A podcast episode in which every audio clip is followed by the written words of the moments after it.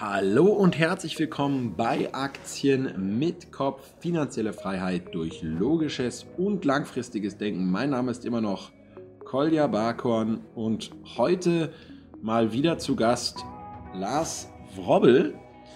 Wir sitzen gerade ja, beim Bondora im Hauptquartier in Tallinn in Estland. Eigentlich wollten wir den Podcast gestern aufzeichnen in äh, auf dem Weg nach Helsinki, aber da war dann so viel Musik und, und Live-Musik sogar auf der Fähre, ähm, dass es da nicht möglich war. Aber ich kann jedem auf jeden Fall empfehlen, mal so eine Fährfahrt von Tallinn nach Helsinki zu machen, weil das macht auf jeden Fall Spaß auf diesen modernen Schiffen. Macht Laune, ja. Ja, aber dann zum Thema, Lars, heute äh, erstmal äh, ja, herzlich willkommen zurück im Podcast. Was, danke, was danke. geht bei dir so aktuell? Ja, ich bin hier bei Bondora im Büro, überraschenderweise. und ähm, genieße es mal wieder ein bisschen angestellten Luft zu schnuppern, könnte man fast sagen. Man ja. hat sich schon so ein bisschen zurückversetzt wieder ja. in den Angestelltenjob, der ja noch gar nicht so lange bei mir ist. Stimmt. Ja, so Großraumbüro, richtig so, ne? Ich meine, man arbeitet so an seinen Sachen und dann, wenn man aber irgendwie so die ganze Zeit auch Leute reden hört, ist schon so gewöhnungsbedürftig. Ich meine, hört man auch jetzt gleichzeitig, sorry für diesen Podcast heute, ihr werdet bestimmt ab und zu so Hintergrundgeräusche haben weil Leute hier sich irgendwas aus dem Kühlschrank holen oder keine Ahnung.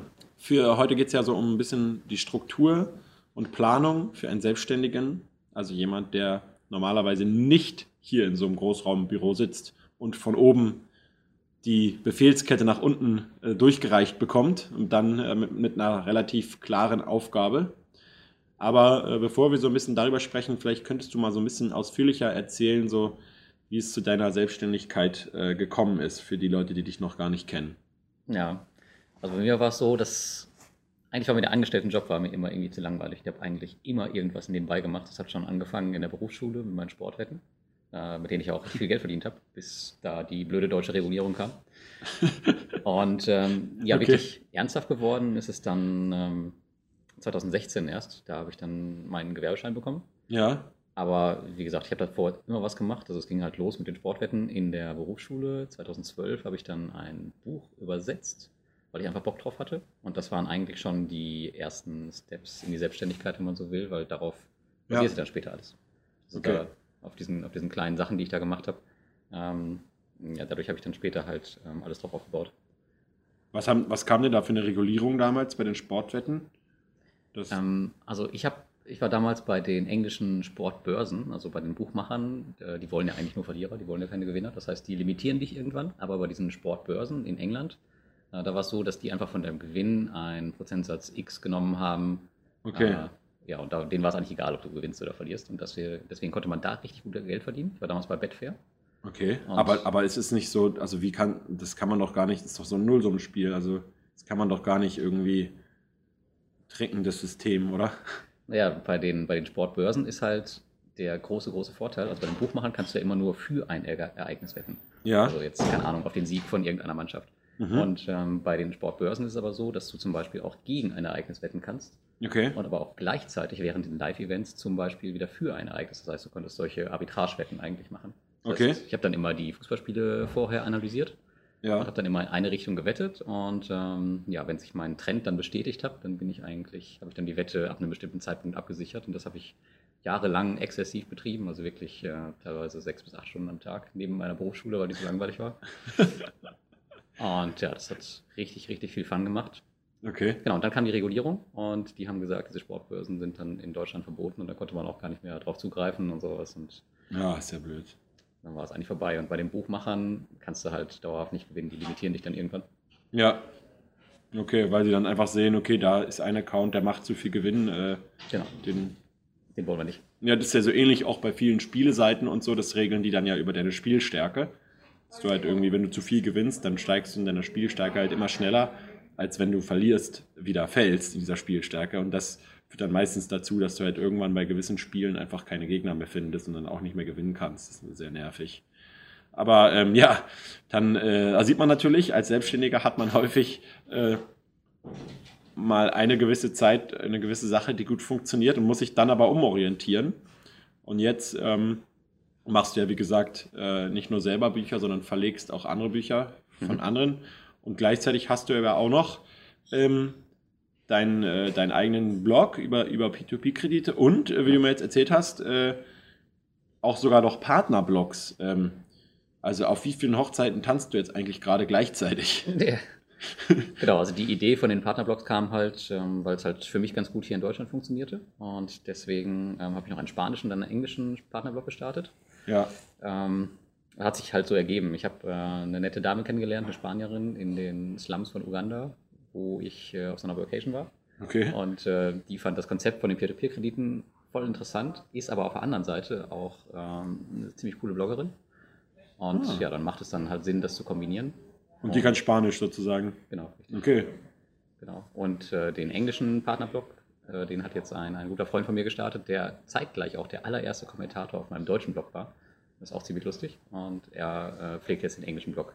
Und letztendlich ähm, ja, promoten wir uns alle gegenseitig und ich unterstütze sie dann natürlich. Ja.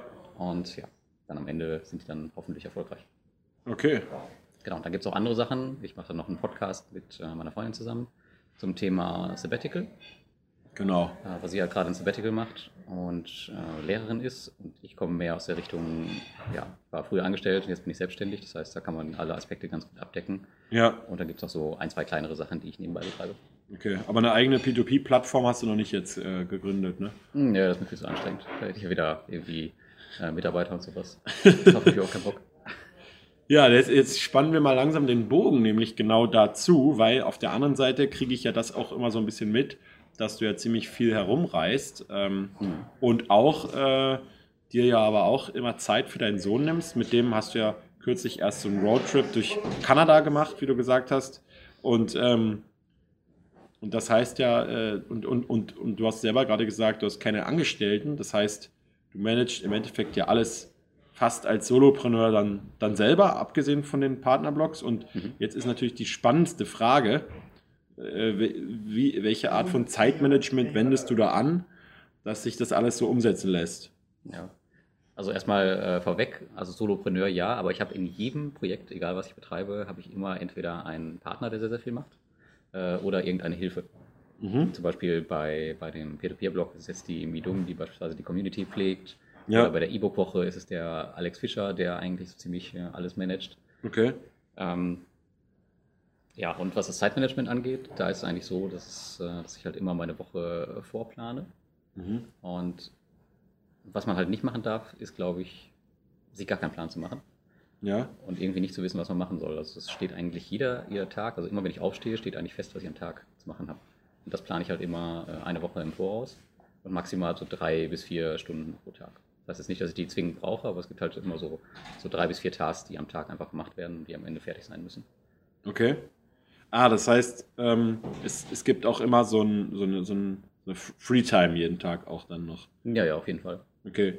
Ja, dann vielleicht springen wir da direkt mal rein und, und heute ist ja der 4. November und du zeigst uns, ähm, was alles so diese Woche auf dem Plan dann zum Beispiel drinsteht. Und den hast du dann im Endeffekt schon am Sonntag oder am Samstag schon gemacht, ja? Ja, genau, den habe ich äh, Okay. diesmal schon am, am Samstag gemacht, genau. Und ähm, für heute steht zum Beispiel drauf, dass ich den, den Content für Bondora vorbereite. Und es wurden auch in letzter Woche zwei neue Bücher veröffentlicht und da steht heute auch ein Plan, dass ich die, äh, die Beschreibungen da pflege und der, äh, die Produkte nochmal anschaue, ob die jetzt richtig auf Amazon gesetzt sind. Ja. Das eine Buch wird jetzt morgen offiziell gelauncht Okay. und das andere muss noch kategorisiert werden. Okay. Das wären jetzt die konkreten Aufgaben, zum Beispiel für heute. Ja. Und gibt es jeden Tag irgendwas, was drinsteht? Oder, Ja. oder okay. Ja. Auch am Wochenende dann, ja? Eigentlich schon, ja. Also ich mache eigentlich keinen Unterschied zwischen Wochentag oder nicht Wochentag. Ja. Ja. Okay. Also ich weiß nicht, wie du das machst. Mm, Ja, also ich mache meistens, wenn ich Sachen zu tun habe oder merke, so der, der Workload wird, wird zu krass, dann merke ich halt, dass ich so nervös werde irgendwann, weil da irgendwie so diese, kennst ja, es gibt ja so die unterschiedlichen Sachen auch so. Einmal so diese wichtigen Sachen, Hm. ähm, die ja eigentlich daran bestehen, kreativ irgendwas nach vorne zu bringen, so wie jetzt zum Beispiel, das würde ich jetzt beschreiben, als ein Buch zu launchen, was du gesagt hast, und die Beschreibung dafür zu machen. Also du kreierst irgendwas Neues, Mhm. was dann wiederum deine Umsätze erhöht. Und dann gibt es aber auf der anderen Seite ja auch immer noch so, ich sag mal Überschrift, so ein bisschen mehr diese administrativen Dinge, so auch so ein bisschen nervige Sachen. So Buchhaltung. Ja, oder so, genau, oder Sachen, die gemacht werden müssen auf irgendein Gespräch, was du führen musst, irgendein, ich muss zum Beispiel, wenn ich jetzt zurückkomme, ein Geschäftskonto schließen noch, ähm, was ich nicht mehr brauche äh, auf der Insel. Das sind halt so Sachen, die du halt einfach erledigen musst, die dir aber eigentlich keinen langfristigen Nutzen bringen, sondern die einfach jetzt erledigt werden. Und ähm, wenn ich halt merke, dass ich, dass ich jetzt gerade in der Zeit bin, wo, äh, wo immer mehr von diesen Sachen anfällt, dann fange ich halt wirklich an, richtig akribisch jeden Tag auch dann zu planen. Aber ansonsten mache ich das ein bisschen freier. Also ich mache mir jetzt nicht so einen kompletten Wochenplan oder so. Mhm. Ähm, ähm, aber ich denke darüber nach, das vielleicht mal zu testen, ein, zwei Wochen lang, ähm, um zu gucken, da, ob, ob, wie das funktioniert. Weil ich genieße halt eben auch so die Flexibilität, ähm, das nicht zu machen zu müssen. Auf der anderen Seite merke ich natürlich, dass solche Sachen wie das aktuelle Buch, was ich ja eigentlich schreiben will, hm. schon seit einer Weile, nicht, nicht dadurch vorankommt, ja. Und ähm, dass man halt so für, für wichtige Sachen, aber auch mal so zwei oder drei Stunden am Stück braucht. Äh, und die muss man sich halt einfach planen, weil ansonsten einfach so fallen die einem irgendwie nicht zu, ne? Weil ansonsten ist man immer abgelenkt durch diese Sachen, ja. Man zerstreut sich halt auch tatsächlich echt auf mit den Aufgaben. Und ja. E-Mails ist zum Beispiel so ein Thema. Und zum Beispiel immer äh, auf E-Mails direkt antwortet, dann ist man ja ganz schnell in diesem Reaktionsmodus. Weil, ja, äh, genau. Und ich kriege extrem viele E-Mails inzwischen auch über den Blog und so. Ja. Und ich mache das immer so, zum Beispiel bei den E-Mails als konkretes Thema, dass ich die immer an einem Tag bündle. Ja. Das heißt, äh, dass ich die dann beantworte und das heißt auch nicht unbedingt, dass sie an dem Tag rausgeschickt werden. Ja. Äh, weil ansonsten kommst du wieder in diesen Reaktionsmodus. Das heißt, ja, ich weiß, was du meinst. Zum Beispiel donnerstags habe ich jetzt eine Stunde E-Mails beantworten, beispielsweise. Ja. Die gehen aber erst sonntags raus, dass die nicht am nächsten Tag wieder im Postfach liegen, weißt du? Ja. Ja, genau. Und, und ich meine, es ist ja auch, für mich ist es immer auch so eine Stimmungssache, weil, also du bist halt immer in so einem, das ist auch eine Sache, die, die viele Leute immer nicht nachvollziehen können, aber du bist halt irgendwie in so einem gewissen Modus einfach. Und ähm, bei unterschiedlichen Situationen. Wenn ich jetzt zum Beispiel gerade irgendwelche E-Mails beantworte, könnte ich niemals irgendwie danach sagen, okay, jetzt, jetzt äh, schreibe ich mal 30, 30 Minuten oder eine Stunde an mein Buch. Hm. Funktioniert einfach nicht, weil einfach dein ganzer Geist gar nicht frei dafür ist. Also das muss wirklich sein, deswegen brauche ich für sowas halt Planung dann, weil man sich sagen muss, okay, das muss, da musst du so ein Morgensritual haben, du gehst eben mit dem Hund raus und guckst dir irgendwas, ein schönes Bild an oder irgendwas, was dich in so einen, so einen Grounding-Modus bringt, trinkst einen Kaffee und setzt dich dann hin und antwortest keine äh, E-Mails, machst das Handy weg und bist eine Stunde, zwei Stunden fokussiert auf freie Gedanken, so ungefähr. Ne? Und in diesen Modus kommst du halt eben nicht so schnell rein, auch wenn du jetzt irgendwie gerade E-Mails beantwortest oder so. Ich glaube, Buchschreiben ist nochmal ein eigenes Thema für sich. Ja, das klappt bei mir zum Beispiel am besten morgens tatsächlich. Ja, bei mir auch. Ja. Okay. Ja, und ähm, im Endeffekt, äh, wenn du jetzt, äh, du hast ja gesagt, du warst auch sehr lange angestellt und so, und mhm. wenn du jetzt mal so, so resümieren würdest, wie viel Arbeitszeit hast, äh, Arbeitsstunden hast du denn so pro Woche ungefähr? Jetzt, aktuell? Ja. Hm, lass mich kurz überlegen. So 15, würde ich sagen. 15 konkrete Arbeitsstunden nur? Ja, 15 bis 18 bis 20, irgendwie so rum. Das okay. so das. Aber man muss dazu sagen, also früher als Angestellter, ich habe mal meine Zeit da auch mal immer relativ akribisch getrackt, um mal zu verstehen, wie viel man wirklich arbeitet. Ja. Und auch wenn man 40 Stunden arbeitet, arbeitet man ja niemals 40 Stunden. Also ich bin ja, ja, klar. im allerhöchsten Fall auch auf 20 oder sowas gekommen. Ja. In der Rest der Zeit hängst du irgendwie in Meetings rum oder verplapperst deine Zeit irgendwo anders. Das ja. ist, nicht, ist auch oft Witz gewesen, echt. Ja.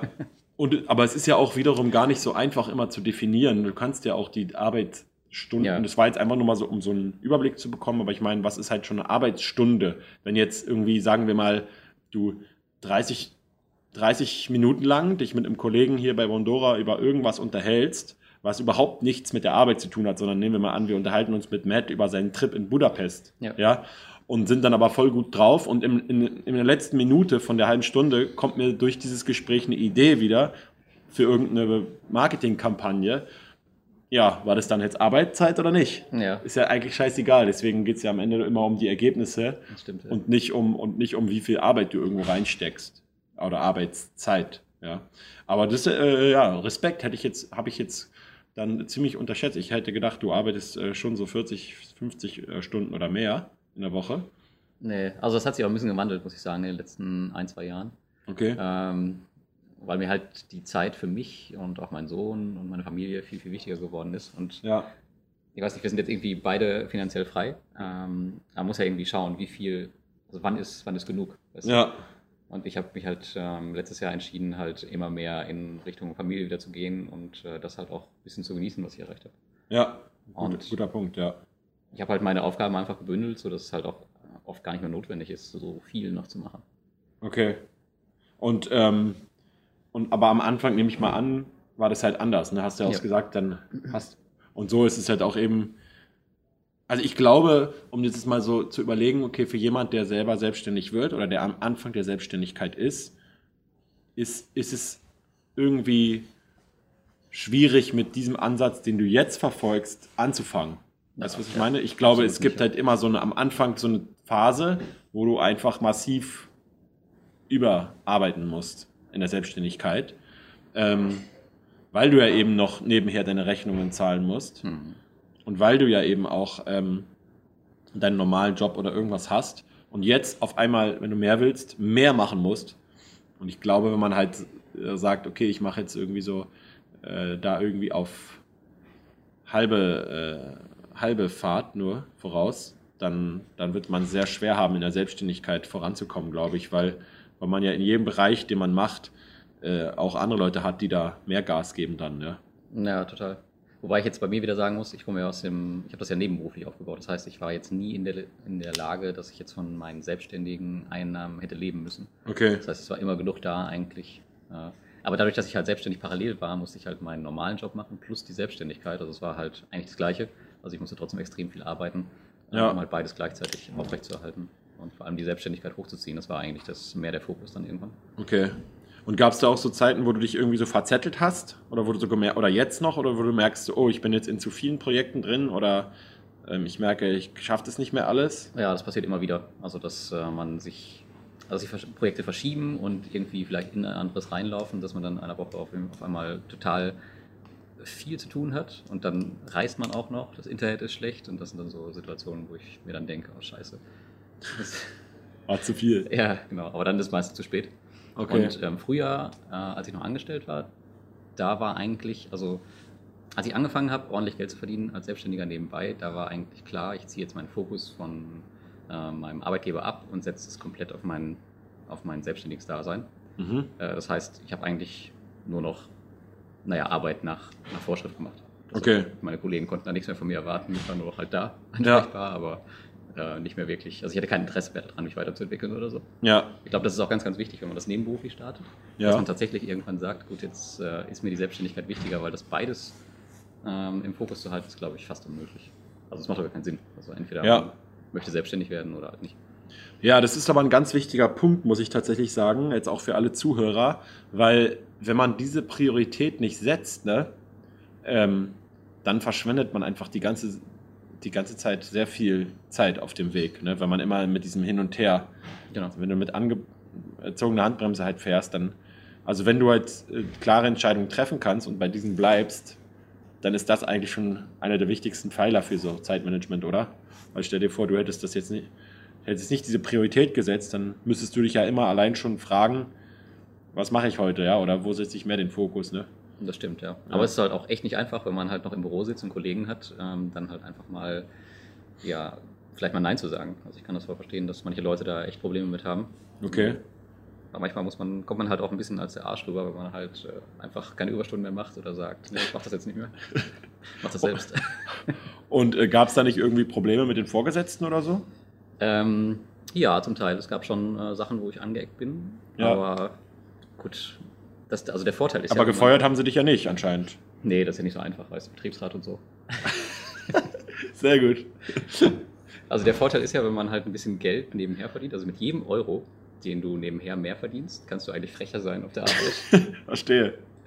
Und das, Ja. das habe ich eigentlich bis zum Schluss durchgezogen, aber tatsächlich hat es keinen interessiert. Okay. Also wir sind, glaube ich, manchmal echt zu, äh, weiß nicht, wie man es nennt, also zu, wir geben einfach viel zu viel, obwohl es gar nicht notwendig ist. Verstehe. Also erinnert mich gerade so ein bisschen an, an, an American Beauty, wo der dann am Ende halt nichts mehr zu verlieren hat auf seiner Arbeit und dann auf einmal anfängt, richtig zu verhandeln und dann am Ende noch richtig guten Deal bekommt, bevor er die Firma verlässt. Ähm, aber schon klären muss man das ja mit dem Boss schon, oder? Wenn man sich selbstständig macht, also dass man da irgendwie. Ja, also ich habe es äh, ganz klar und deutlich auch immer eigentlich kommuniziert, ob jetzt von meinen Vorgesetzten oder von meinen Ja. Kollegen, dass ähm, mir die Arbeit halt egal ist. Also dass ich einfach nur noch da bin, um halt meinen Dienst zu machen, Ja, ein bisschen Geld mitzunehmen, aber dass ich mich jetzt nicht mehr weiterentwickeln möchte oder so. Das war ziemlich früh klar. okay.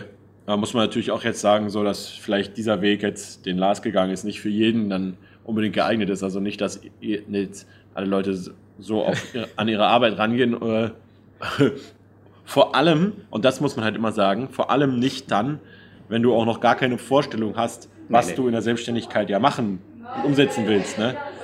Also die Priorität setzen sollte man ja, sollte man oder muss man ja eigentlich erst dann, wenn sich ähm, zwei Prioritäten, potenzielle Prioritäten ergeben, ja.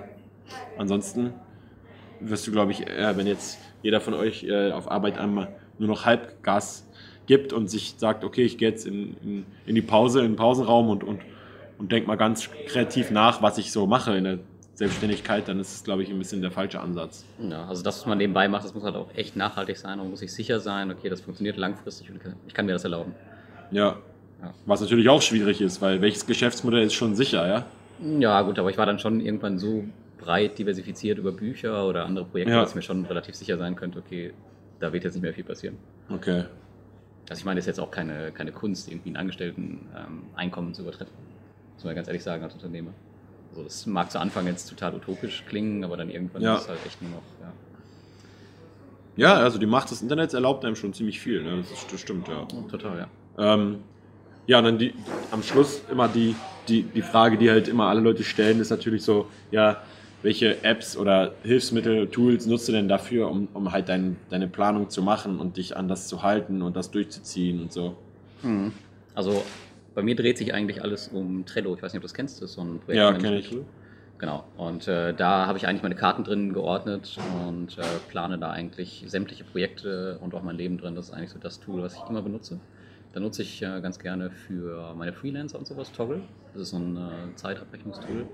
Da Okay. kannst du halt deine eigene Zeit tracken. Du kannst das aber auch für deine Freelancer freischalten und die tracken ihre Zeit da drin und die kannst du dann danach abrechnen. Wie viel Zeit sie für irgendwas brauchen? Ja, genau, richtig. Okay. Richtig, die machen, drücken halt einmal den Button, wenn sie anfangen zu arbeiten und drücken den Button wieder, wenn sie aufhören und dann hast du halt genau die Zeit, die sie dafür verbraucht haben. Das ist genau das gleiche. Wenn sie es richtig drücken. Ja, gut. Da kommt halt wieder das Vertrauen dazu, das Ja. man haben muss. Klar. Ja. Und deswegen arbeite ich gerne mit Freelancern, weil man merkt das relativ schnell, ob sie dich bescheißen oder nicht. Ja, Und ne? Da können sie sich ja gerne einen neuen Auftraggeber suchen. Ja, und das Coolste ist halt immer, finde ich, äh, also gute Freelancer, in, klar, in, bei Entwicklern oder so ist es nicht ganz so einfach, natürlich, weil das kannst du nicht so einfach quantifizieren, aber bei einem Designer zum Beispiel, ein guter Designer, der weiß ganz genau, wie viel Zeit er ungefähr braucht für ein Logo oder für das. Das kann ein guter Designer und der kann dir auch einen Pauschalpreis anbieten für, für was. Da- Also ich mache das am liebsten so mit Freelancern, dass ich halt von Anfang an weiß, wie viel zahle ich, genauso wie bei Bolt oder so. Wenn ich halt ins Auto einsteige, weiß ich schon, dass ich jetzt 5 Euro zahle und nicht irgendwann später 50 der Euro. 50, 50 Mal auf irgendeinem Gerät rumdrückt, wo die Zahl exponentiell schneller steigt als irgendwie äh, die Amazon-Aktie. Ja? Ähm, und das finde ich, kann man ja mit, mit Freelancern auch ganz gut ausmachen. Und wenn dann nochmal irgendwie mehr gemacht werden muss, kann man immer noch dann reden. Aber es ist schon immer gut, finde ich, am Anfang schon, schon so, eine, so eine Ahnung zu haben und nicht erstmal irgendwelche Au Aufgaben zu verteilen, nur wenn man so voll geblendet ist von dem Projekt und dann irgendwie sich nicht ums Geld kümmert, ja. Ja. Also da hilft halt auch wieder extrem, wenn man diese Sachen, die man dann outsourced, wenn man die auch früher selbst gemacht hat. Ja, um stimmt. einschätzen zu können, wie viel Zeit man da braucht. Ja, Deswegen bin ich da auch ein großer Freund von, nur Sachen äh, wirklich dann auszulagern, in denen ich selbst auch ziemlich gut bin. Okay. Um das dann auch erstmal super erklären zu können, in Form einer Anleitung, die ein Kleinkind verstehen kann, aber auch super äh, kontrollieren kann, was die da genau machen und wie die mit ihrer Zeit umgehen. Ja, stimmt. Auch ein, auch ein guter Punkt.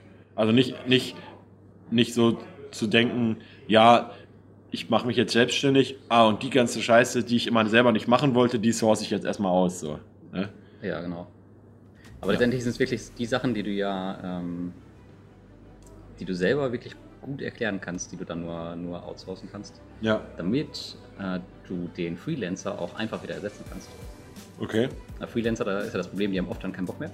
Ja. Und dann ist es immer schwer, jemand Neues anzulernen. Wenn du dann eine konkrete Anleitung hast, die du vielleicht mal geschrieben hast, dann kannst du äh, die mal eins zu eins echt einfach ersetzen. Ja. Oder irgendwelche Videotutorials oder so, ne? Ja, genau. Ja. Okay, cool. Und dann also Trello benutzt du, dann noch war irgendwas anderes, äh, Toggle. Toggle und sonst irgendwas, irgendwelche Apps oder irgendwas anderes, was, was du noch empfehlen kannst? Für das Unternehmertum? Ja. Hm, gute Frage. Ich glaube tatsächlich äh, nutze ich nicht so viel Okay, mehr an Apps. okay. Ja, eigentlich nicht. Ja, also ich will dazu nur noch sagen, es gibt halt immer auch so für jede Sache, ob nun Toggle oder Boggle oder Koggle oder was auch immer, gibt es bestimmt noch 100 andere Dienste. Und äh, viele Leute beschäftigen sich immer viel zu viel damit, so welche Alternative jetzt das Optimale ist. Ja, also was man jetzt, ob es jetzt das ist oder, oder das, ist eigentlich vollkommen egal. Also ich, ich merke das immer bei Instagram, wenn ich irgendwas über Schach oder jetzt Poker oder irgendwas poste, dann fragen alle immer sofort, was nutzt du da für eine Plattform? Und dann zeige ich das halt und dann viele schreiben dann immer, ja, warum nutzt du denn aber jetzt nicht das oder das oder das, um das zu lernen? Dann sage ich immer mal, ja, ist doch vollkommen egal. Hauptsache, du nutzt irgendwas und machst es dann. Ne? Und äh, ich glaube, man kann sich da auch verzetteln, wenn man einfach zu viel herumsucht und sich von der eigentlichen Arbeit ablenkt. Ne? Das ist, glaube ich, sowieso die Krankheit äh, von vielen Selbstständigen. Ja. Nicht nur was Tools angeht. Ja, Okay, dann vielen Dank. Ähm, ja, wenn ihr mehr über Lars wissen wollt, checkt mal seinen Blog aus. Ähm, passives Einkommen mit P2P-Krediten, glaube ich, oder? ein passives Einkommen mit Peer-to-Peer. Mit Peer-to-Peer, genau. Ja. Ja, und äh, ansonsten würde ich mal sagen, hören wir uns beim nächsten Mal. Rational Grüße. Ciao, ciao.